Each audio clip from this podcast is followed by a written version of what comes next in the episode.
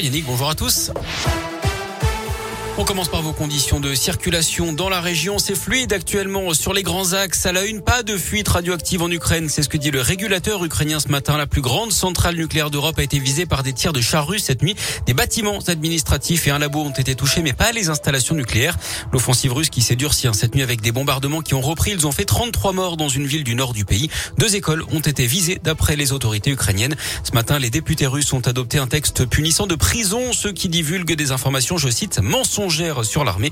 Hier, Emmanuel Macron s'est montré très pessimiste après son appel téléphonique à Vladimir Poutine. Le pire est à venir, redoute le président français. Emmanuel Macron qui a d'ailleurs officialisé hier sa candidature à la présidentielle dans une lettre aux Français. C'est aujourd'hui le dernier jour hein, pour les élus qui veulent parrainer un candidat. Dernier jour également pour s'inscrire en mairie sur les listes électorales. Le coup d'envoi de la traditionnelle collecte des restos du cœur aujourd'hui, ça va durer jusqu'à dimanche. Des milliers de bénévoles sont mobilisés dans des centaines de magasins, y compris euh, dans euh, la région évidemment. Et puis on aura également ce soir le concert des Enfoirés sur TF1.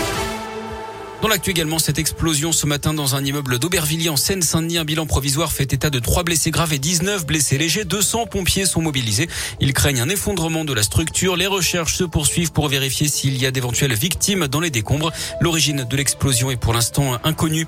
Décision attendue mardi prochain à Clermont-Ferrand dans le procès de l'écologiste Daniel Cohn-Bendit. Il est poursuivi pour diffamation par Marianne Maximi, actuelle conseillère municipale.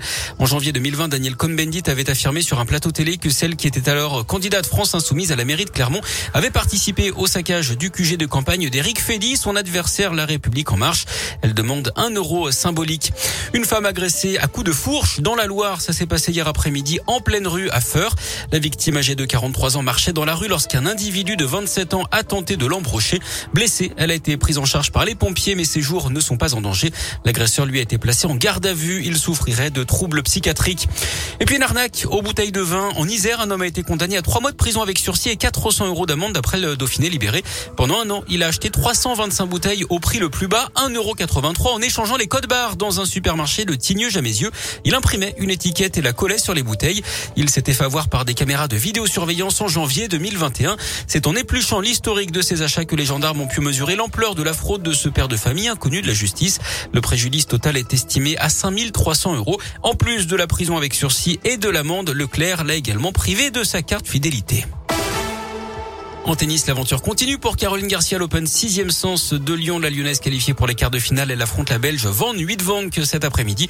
Et puis du foot avec la 27e journée de Ligue 1. Déplacement de Lyon à Lorient ce soir à 21h. Dimanche, Saint-Etienne recevra Metz à 13h. Clermont ira à Lille dimanche également à partir de 17h05. Merci beaucoup.